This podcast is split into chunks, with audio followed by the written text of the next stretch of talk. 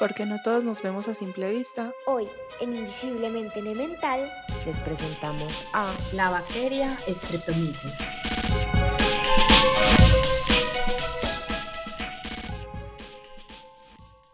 No sé si habías notado que la tierra seca huele diferente a la tierra mojada. ¿O eres consciente ahora que lo menciono? Lo curioso es que todos podemos recordar que efectivamente tiene olores muy diferentes, ¿no? Para abordar esta cuestión que quizás te haya llamado la atención, hoy te queremos contar que el olor a lluvia, que es lo mismo que nosotros conocemos como olor a tierra mojada, se conoce científicamente como petricor.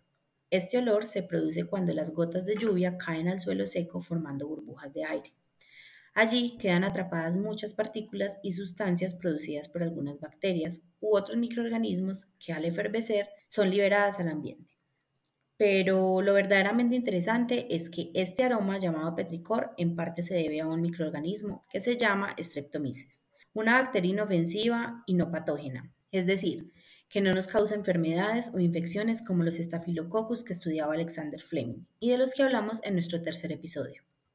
Esta bacteria es la responsable de ese agradable olor que percibimos luego de la lluvia y que asociamos con muchos recuerdos de personas o momentos de nuestras vidas.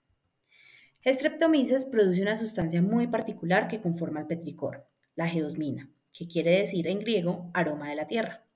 La geosmina es una sustancia química que se halla normalmente en una gran variedad de suelos, pero es más perceptible cuando la tierra se humedece y ya sabemos por qué razones. Esta geosmina por sí sola tiene un gran atractivo como ingrediente para hacer perfumes, pero no solo los seres humanos somos sensibles a su aroma o le encontramos alguna utilidad. Los camellos, por ejemplo, son capaces de detectar geosmina a kilómetros de distancia, lo que les indica que hay una fuente de agua cercana. También podríamos decir que es una herencia de nuestros antepasados. Existe una conexión positiva de este aroma con la vida misma, ya que indica el final de la sequía y la ansiada llegada de la temporada de lluvia.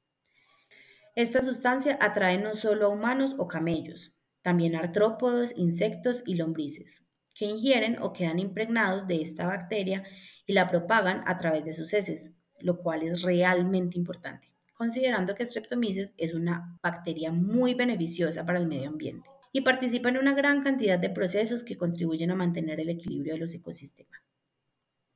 Sin embargo, muchos tenemos una relación extraña con la geosmina. Nos resulta atractivo su olor, pero no nos agrada su sabor. Esta molécula producida por Streptomyces también es responsable del sabor terroso de la remolacha, que a decir verdad no es mi favorita. Pero a pesar de no ser tóxica, su presencia hace que el sabor de los vinos o aguas minerales sea diferente, y esos sí que son mis favoritos. Mucha información para una simple molécula, ¿no? Imagina pensar en todas las otras partículas y sustancias que Streptomyces es capaz de producir y todas las aplicaciones y usos que le podríamos dar simplemente entendiendo y considerando su presencia, si se relaciona con algo tan simple como la lluvia.